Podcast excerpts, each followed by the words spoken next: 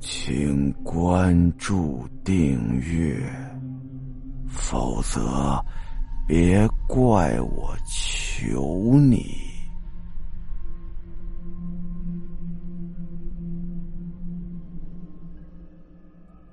这个时候，那女鬼轻轻的飘了过来，圆圆马上闭上眼睛装睡，因为她的帘子掉下来一大块儿。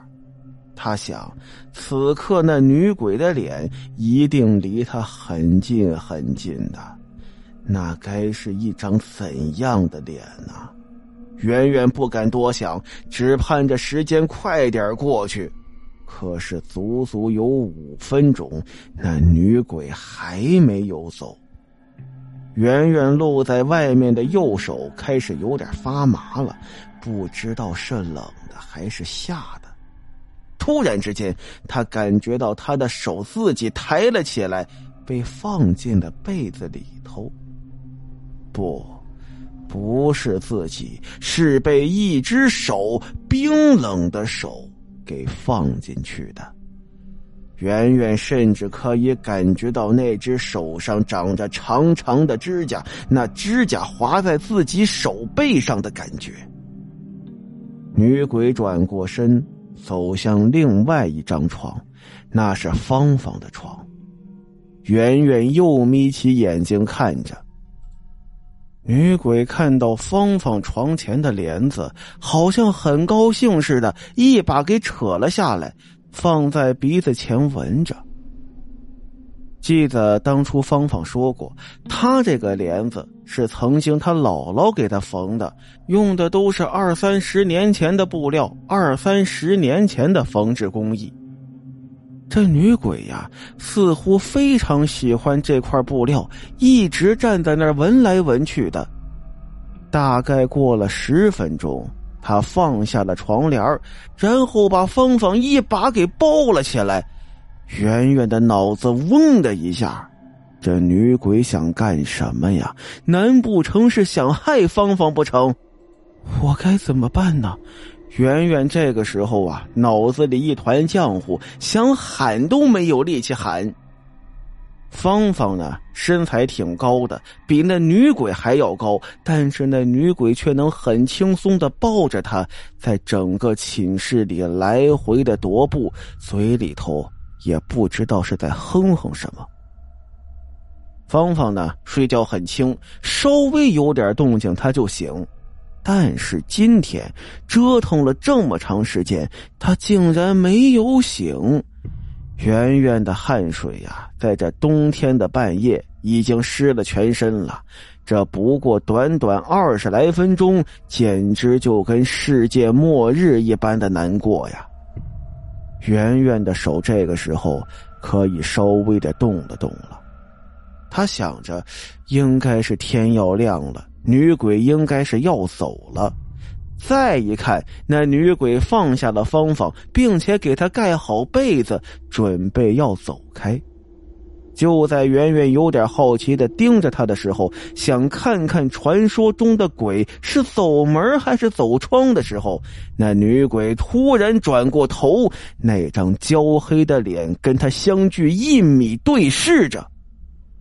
天哪！他原本应该有眼睛的地方，变成了两个黑黑的洞，什么都没有。但是他们就那么对视了好几秒钟。那女鬼咧着可以称其为嘴的地方，冲他笑了笑。这一笑，圆圆全身的血都冻住了，一晃之间，眼前什么都没了。剩下的时间呢，圆圆呀，就那么睁着眼挨到了天亮，上厕所的念头都没了。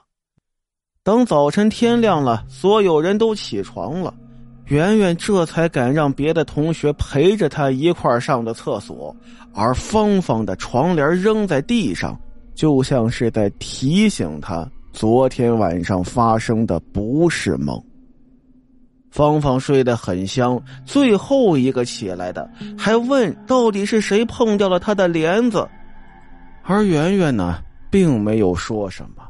因为昨天晚上的事儿说出来，恐怕也没人信呢。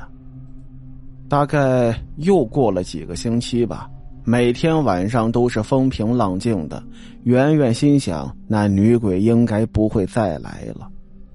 后来呢，几经打听，从一个老校工的嘴里呀，得知了一件事情。在大概二三十年前吧，这个宿舍发生了一场火灾。当时啊，因为是晚上深夜起的火，好多人都在那次事故中被活活的给烧死了。有一个女教师呢，被人给救出去。救出去之后，等她缓过气儿来的时候，发现自己的孩子还在宿舍里头没出来，她又返回宿舍里头。从那以后啊，就再也没出来。然后就听说了。每隔上几年，这个学校里就会出现一些怪事儿。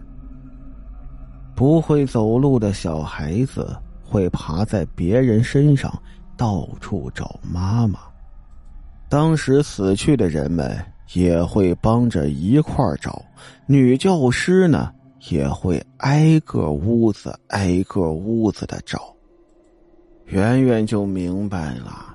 难怪那女鬼会帮他盖被子，难怪那女鬼会对几十年前的床帘感兴趣，难怪他会抱着芳芳。而明白了整个来龙去脉之后，圆圆的心里也就不那么害怕了。但是尽管不害怕，他每天晚上呢，还都会减少喝水的量。尽量少喝水，半夜不要醒过来。